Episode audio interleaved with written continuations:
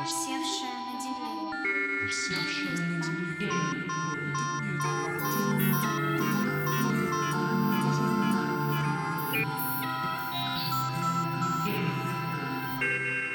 Облако речи. Подкаст от издательства «Носорог». Мы читаем и обсуждаем тексты и слушаем, как их читают другие. Здравствуйте, это новый выпуск подкаста «Облако речи». Сегодня мы разговариваем с Шамшадом Абдулаевым, поэтом, прозаиком и эссеистом. Шамшад Маджитович, первый вопрос мой будет связан с названием вашей новой книги «Перечень». Э, В этом понятии, конечно, много характеристик может быть, и каждый, кто о нем э, думает, с ним работает, выделяет свои. Да? Тут может быть и перечислительность, и казательность, да, и указание на просторность мира. Но что для вас э, важного в перечне, как он для вас э, работает э, с миром, не знаю, его упорядоченностью, и какие характеристики раскрывает? Здравствуйте, дорогой Руслан. Э, Спасибо вам большое. Э, Мне кажется, это лучшее название из всех моих книг – перечень. Его так и нужно воспринимать буквально, как чистейшее перечисление. Никаких отсылок, э, никаких дополнительных смыслов, никаких э, коннотаций, аллюзий, реминсценций, объяснений и так далее. Только голый скелет сплошного перечисления. На краю пропасти, когда вам уже а, объявили вердикт, вы э, забываете обо всем. То есть о своих знаниях, о некой интеллектуальной или духовной опоре, о моральных оценках, о миражах оценок, о нравственных маяках, о своих покровителях и так далее.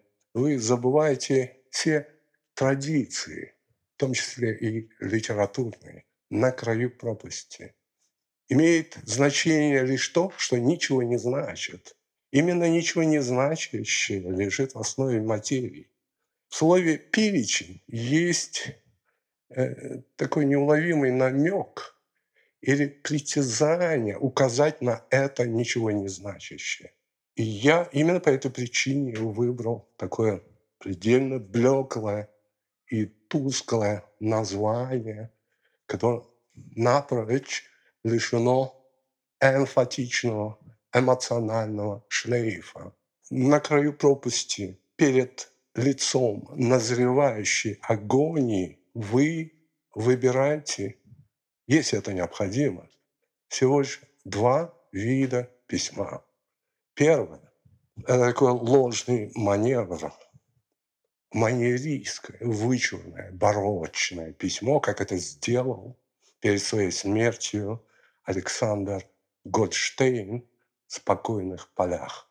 Либо, как Сэмюэл Беккет, который жил внутри своего длящегося конца, выбирает наготу свершившейся элементарности.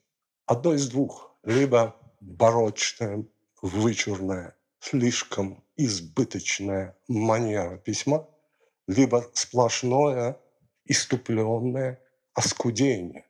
Я выбрал последнее, перечень, который не просто указывает на э, некую экзистенциальную ситуацию, это было бы слишком, но оно хотя бы нуждается в определенном контексте, иначе оно не прозвучит. Я не имею в виду эссеистские тексты, которые явились опорой для этого названия. Я говорю о контексте сугубо витальном, жизненном.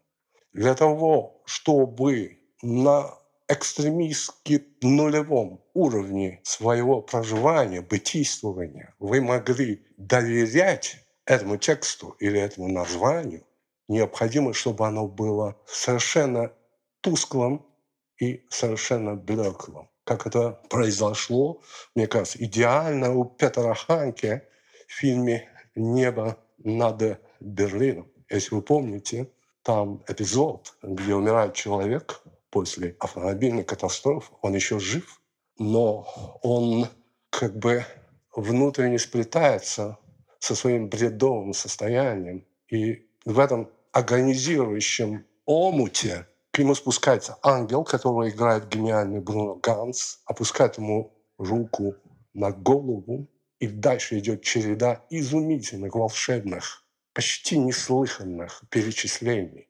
Дельта Миссисипи, солнце, Альбер Камю, езда на велосипеде без руля, в доме мечта о доме, хлеб и вино, отец, мать, жена, ребенок. Мне кажется, это потрясающе. Достаточно такого перечисления. Об этом речь. Следующий мой вопрос касается э, географии ваших текстов. Но речь для меня здесь не о физической географии, а скорее о том, э, как организуется движение этих текстов и как они размещаются на какой-то нематериальной, а, виртуальной карте. Потому что я, когда читаю ваши тексты, а в них я вижу такое изобилие многого, я пытаюсь да, э, понять, как они движутся относительно друг друга и где они размещаются, что это за тип пространства, в котором размещены как бы эти тексты. И я себе представляю какие-то вот э, движущиеся э, э, текстовые потоки, да, описывающие или круги, э, или э, эллипсы, или это как какие-то такие э, насыщенные спирали. Рассуждая о мнимости, на просторе которой вроде бы должны появиться или проявиться какие-то знаки без значений, как сказал бы Гельдерлин, мне пришлось бы говорить о неизбывной череде или анфиладе топографических тупиков. На самом деле это неправда, э, потому что речь в пространственном смысле может идти только о пустоте, которая нуждается исключительно в языке пустоты. То есть пустота может быть воскрешаема лишь пустотой самого языка.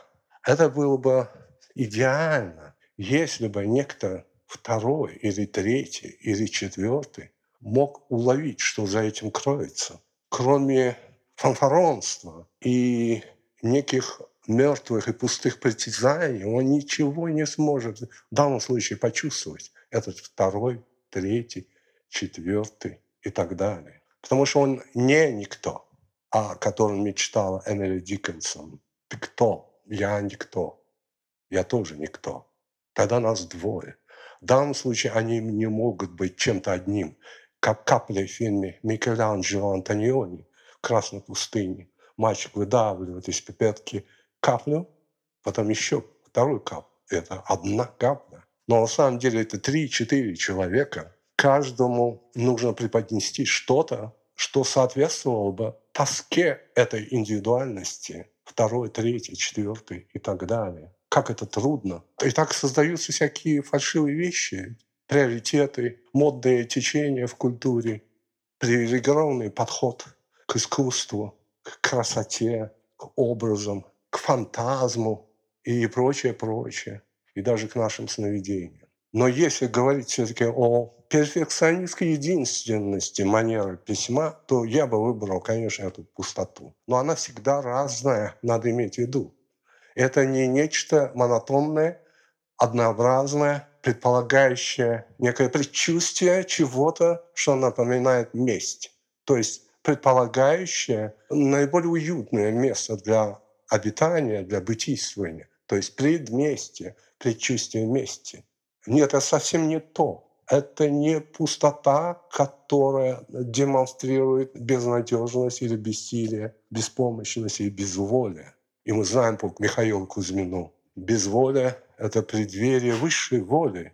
Вот как создать такую ситуацию, когда некто иной, некто другой может ощутить вот это безволие как не только стартовый момент, но как единственную содержательную значимость на пути развертывания этой нулевой сущности. Вот эта тоска или э, утопия всякого автора, всякого демиурга по, пустоте, которая никогда не остается пустой, ретроспективно, она повторяется время от времени. Просто мы этого не замечаем. Это происходит неуловимо, подпольно, подспудно, катакомбно и как бы не имеет никакого отношения к нашей реальности, которая запружена всякими тенями, иллюзиями и сновиденческим шлаком, сновиденческими миазмами.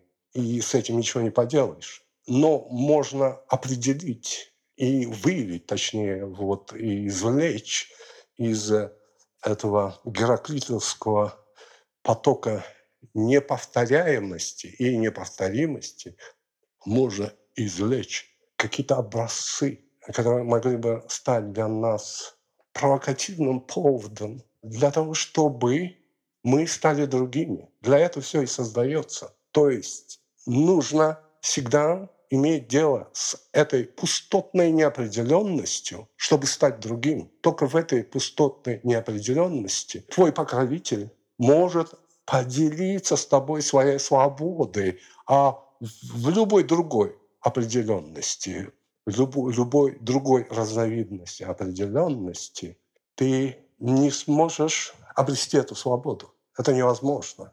То есть будет что-то вроде свободы, но она лишь именуется свободой, но она не будет по субстанционально, по своей, как бы сказать, внутренней эманации, она не будет этой волей, этой свободой, этой направленностью в никуда.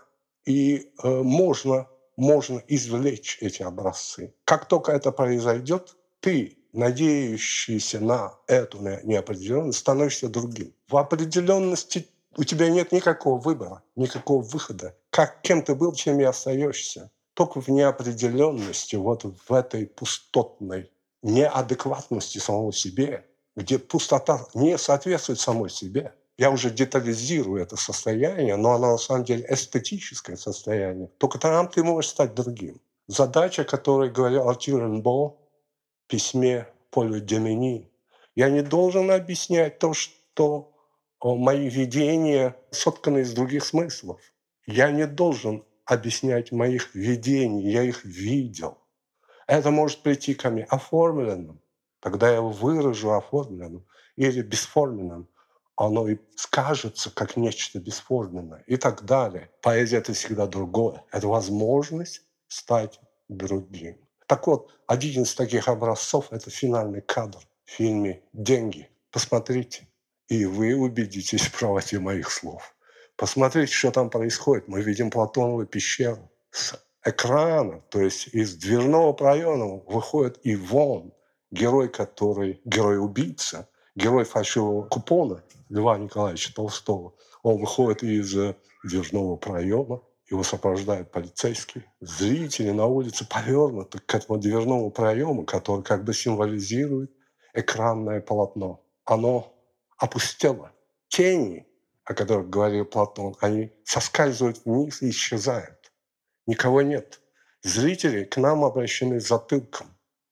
Они не знают, что мы и есть тени из другого мира. В этот момент на весь фильм, на весь экран обрушивается мрак – без всякого спасительного слова «фин». Вот это идеальная метафора пустой, пустотной неопределенности. Идеальный выбор Робера Брессона, после которого он уже не снимал фильмов. Невозможно это превзойти. Этот кадр, на самом деле, прощание с жизнью Робера Брессона и прощание с кинематографом.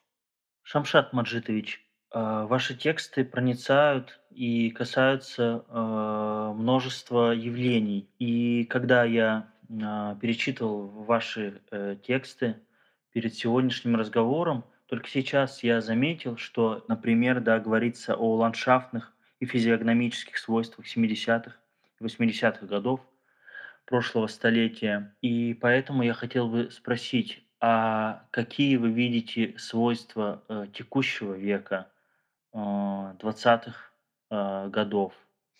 Я э, обращаюсь э, к прошлому, точнее, я обращался к прошлому не столько ради того, чтобы выявить эти э, феномены истории, сколько ради собственного ощущения непрожитости, чтобы осознать, прожил ли я свою собственную жизнь. Это первое. И, наконец, самое главное, чтобы забыть это прошлое. Забвение, как сказал один слепой гений, аргентинец, забвение – это прощение, это единственное прощение. Что касается сегодняшней длительности, то я в ней не вижу для себя ни, никакой возможности приюта. Настоящее мнится мне не настоящим. Если речь идет об искусстве, о культурных феноменах и так далее, то это выглядит как попытка демонизировать вещи, как говорил Кирико, только в дурном смысле. Карьеризм, нарциссизм, эгоцентризм, бесконечное яконье, попытка уморить бессубъектность, объективистскую красоту самого искусства. И это происходит невероятно интенсивно.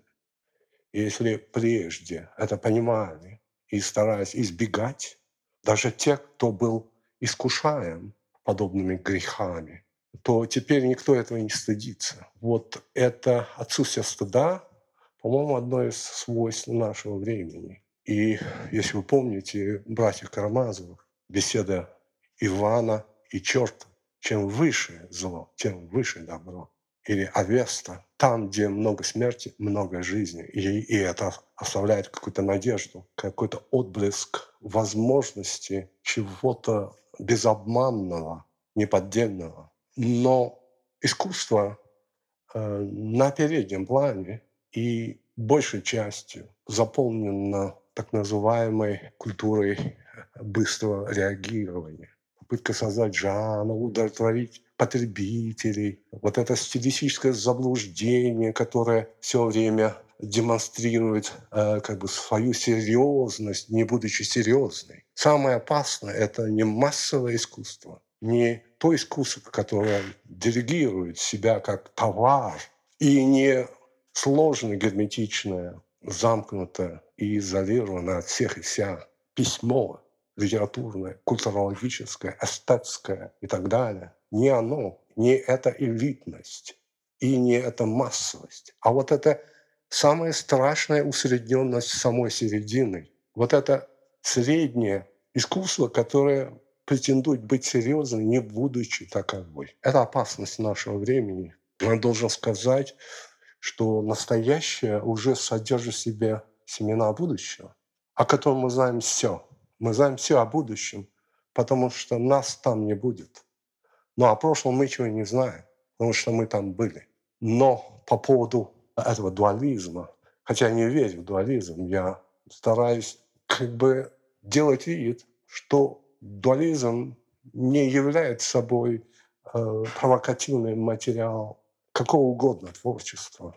Христианство, исламский мир, вообще все это аврамическое искусство, в том числе и индуизм с его пантеистическим восприятием мира. Все это не отвергает проблему добра и зла. Но мне кажется, чистейшем письме, тишайшем голосе слышно недвойственность мира, слитность всего и вся, ничто, не больше ничего. Вот этот тихий голос, он нужен в настоящее время. И я этот голос слышу вас, Руслан, Михаиле Бордуновском, Максимилиане Неаполитанском, в Иване Соколову, в Станиславе Снытко. Я надеюсь, что эта сила добра, очень тихое голосение чего-то благостного, чего-то неуловимого, что обещает себя, но не до конца, оставаясь неразгаданным, вот этому будет принадлежать будущее и настоящее. Сегодня, ближе к утру, мне снился сон, котором я прорабатывал вопросы для нашего разговора.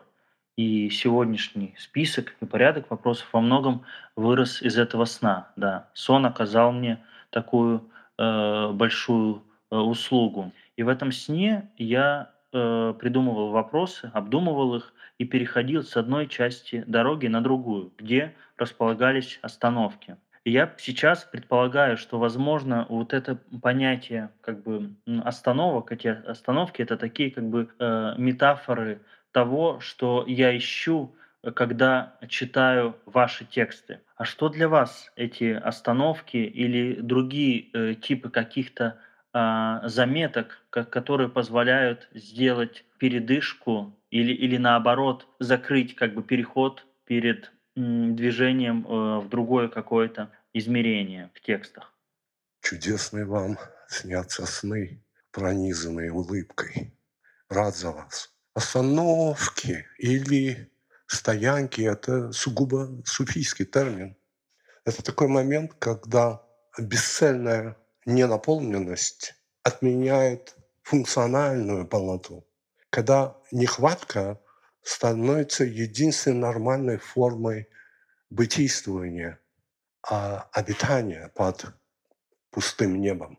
Это такой момент, когда наблюдатель, если он несет в себе некую инаковость, когда этот наблюдатель пытается создавать, допустим, текст так, как он мог бы говорить. То есть это то, о чем мечтал Кеннет Рексторс. Кстати, он даже высказался однажды по этому поводу.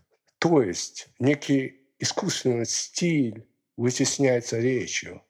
То есть в терминах Роберта Крири ртом. Рот становится физиологическая явность становится проявлением чуда, а не наоборот. Некая абстракция, нечто непредставимое, оно исчезает, потому что оно растворяется в этом явленном чуде явности, скажем так.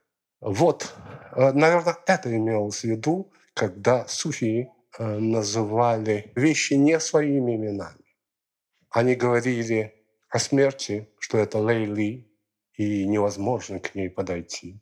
Они говорили о божественной эманации, что это вино, и об этой неразгаданности, об этой нехватке, они ее определяли как остановку, как стоянку, паузу, в которой все настоящее и самое важное творится. Там, в бездействии, создается целый космос или микрокосмос. Создается ваша судьба, потому что там вы не можете смухлевать. Вы будете по-настоящему тем, кем вы не являетесь.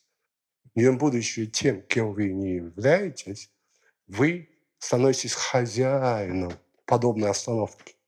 Это абсолютно такое сальто мортале э, суфийского типа. Языки птицы Джалалуддин Атара и в газелях и Маснави Джалалуддин Руми и в касидах Абдрахмана Джами и у Хафиза и в Гуристане Саади. Вы можете это найти. Там это не комментируется, потому что это излишне. Все все знают. Вот по поводу несколько слов ваших странных состояний, связанных с аллегорией остановки. Шамшат Маджитович, и последний вопрос, который также был и последним в моем сне, от которого я даже заулыбался. Это был очевидный вопрос о вопрошании. Во сне я подумал, как здорово было бы говорить именно о нем, потому что как будто бы, если мы смыкаем тему а, разговора с предметом, то все становится таким ясным и сияющим. Но сейчас, спрашивая вас о вопрошании, о том, что вопрошают а, ваши тексты, я не могу не уточнить, что как будто бы да, в этом вопрошании, я, по крайней мере, от себя чувствую, есть и э, бессилие, да, и уклонение от реальных вопросов, которые не формулируются, вот, и, конечно, э, уклонение от ответов. Поэтому мы задаем еще вопрос, э, еще вопрос. Мы, конечно, надеемся, что вот это вопрошание, которое для меня чаще всего обращение, оно раскроет нам сияние мира. Но я не уверен. А в чем уверены вы, когда речь идет об вопрошании? Если предмет вопрошания сам вопрос, я не могу быть в нем уверенным. Я не могу быть уверенным вообще в любом вопрошании. Уверенность или место уверенности возникает там, где нет никакого вопроса. Просто чистейшее, пуристское, ногое, ваше присутствие здесь и сейчас, по всесторонней реальности. Не нуждается ни в каком вопросе и ни в каком ответе. Когда автор пишет, что какой-то герой, имя Олег, с именем или без имени, не имеет значения, подошел к двери и открыл ее. Ну, Как это нудно, как это долго, как это на самом деле неописуемо не нужно рассказывать о том, как кто-то подошел к двери, открыл ее. Вот в этом тяжеловесность литературы. Новое литературное письмо, новое визионерство, авторское визионерство обязано избегать таких вещей, таких описаний, долгих, ненужных и таких прошедших как бы некую ситуативную дрессировку. И все это объяснять каким-то читателям, это очень нудно. И дальше непременно и неизбежно следует вопрошание какое-нибудь. Вопрошание. Это не имеет значения, в какую эпоху и кем это озвучено, кем это транслировано. Немецким романтизмом первой половины XIX века или испанскими барочными поэтами, или ранними англо-американскими модернистами, или объективистами, которые стремятся к бессубъектности, но все там пронизано этим вопрошанием. Так вот, если этот герой открывает дверь и больше ничего не делает, то это хорошо, потому что дверной проход – это вход и выход одновременно. Это во- вопрос и ответ одновременно. Это наиболее естественное состояние всякой земной фигуры. Все остальное – это ложные и фальшивые маневры. Э, Не бывает вопроса без бремени и ответа без бремени. Самое опасное – это ответ. Когда тебе отвечают и говорят, как нужно делать, ты ограничиваешь свою наглядность, уникальность своего существования в пределах определенных границ. Потому что прозвучал ответ. Ответ очень опасен. Менее опасен вопрос, но также лучше его избегать. Как сказала Гертруда Стайн перед смертью, и я думаю, это прозвучит нормальным и вполне обоснованным финалом в нашей беседе. Гертуда Стайн, умирая, спросила у тех, кто стоял рядом с ней, в чем ответ? Молчание. Тогда в чем же вопрос? Молчание. Только на этом заканчивается любой разговор. Но это не дальше тишина, а это та самая наполненность молчания, которая наполнена самим собой, своей протяженностью. Будем на это надеяться. Спасибо большое, что согласились э, поговорить со мной, и буду э, очень благодарен, если вы прочитаете несколько своих стихотворений и отрывок из перечня. Сперва я прочту два стихотворения. Первое называется «Полдень». Пружинист полдень, он лиловой кожей в изгибе открывает путь цветения. И тяжелее гнездо, и смерть не опускается на дно искрящегося меда. Земля в испарине, что сохнет, втекая в древесину. Так череда часов крепчает, и ту неловкость исключает, что держит дрожью стебель перед ветром.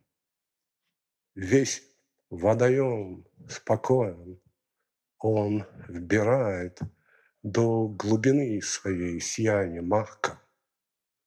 Любовь поспешно, и уста чреваты солью и молчанием. Второе стихотворение – это проза стих, новый, еще не изданный, как я сказал. Называется «Два старых анашиста беседуют о двух случаях на чемпионате мира по футболу в Мексике. Он вдруг вспомнил гол Тостау с острого угла перуанцам в 70-м году. Мягко и мякотно загудела твоя лежавшая на резном дощатом барьере правая рука от, казалось бы, неминуемого, неминуемого в жарком воздухе полуденного воркования коричневой горлинки, сидевшей чуть ниже твоей ладони в лепестковых бликах на гипсовом седле веранной колонны. Ты вдруг вспомнил стих Джона Эшбери «На краю дыхания существуют цветы, слабые, там оставленные лежать». Здесь перед словом «слабые» и после него поставлены запятые, как двойной гипноз. Нам тут преподносят до миллиметра сиюсекундную и умнейшую пунктуацию, словно автор выдержал неимоверно красивую, кратчайшую паузу, на миг лишь опережая давно забытую сцену воскресения из мертвых, будто Пеле почти с ювелирной непоправимостью остановил время в литургической мешкающей обработке меча и отдал неугасимый, замедленный, эпический пас Карлосу Альберто, гарантируя своему другу золотую нишу в истории мирового футбола и приглашая его в мир богов. Альведо, прощай, Джани Ривера. Тем временем внутри фразы там оставленные лежать, далеко внизу молодой Господь простерся в материнствующих руках. Фрагмент из эссе о целой, первый абзац. Кто-то, кто позвал его сюда, собирается с ним вдвоем покинуть тупик, которого нет ни в природе, ни там, где его нет. Одному едва ли удастся немедля и без препятствий выбраться из глухой безместности.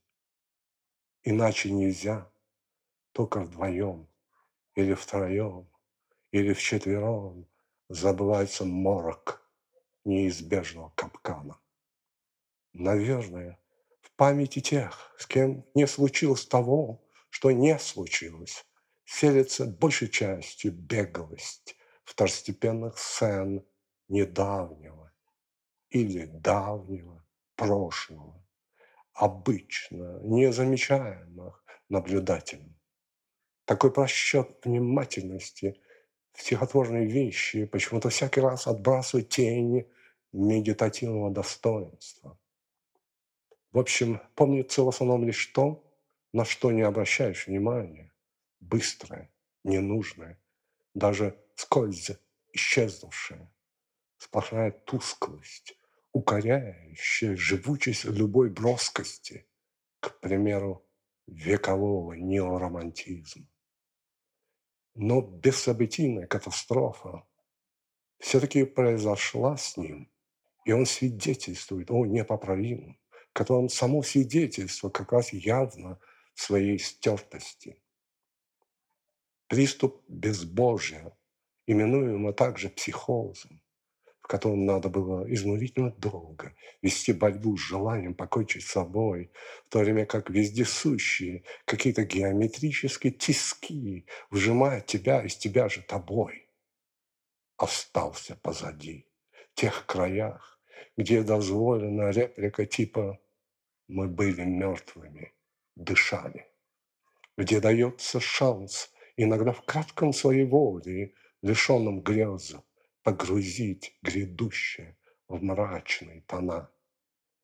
Но сейчас не сыщешь ни мертвых, ни дыхания в узкой середине, где они очутились вдвоем всецело неполный, где невозможное невозможно, потому что оно свершилось. Весь целоновский эпос, по сути, о том, как они продираются вдвоем, он и его имя, он и его безымянность, сквозь снежное ложе, сквозь белое близорукое марево во рту дыма, сквозь бесцветную кармическую мнимость неусыпной монотонности к прорези, к выходу из промежуточного мидбара. Он и никто, переставший на сей раз притворяться, той тыкающей себя веткой, на которой в прошлой жизни, в дальних туманах он качался, словно лист. Спасибо вам за все, дорогой Ислам. Шамшат Маджитович, спасибо за ваши ответы. Спасибо всем, кто нас слушал.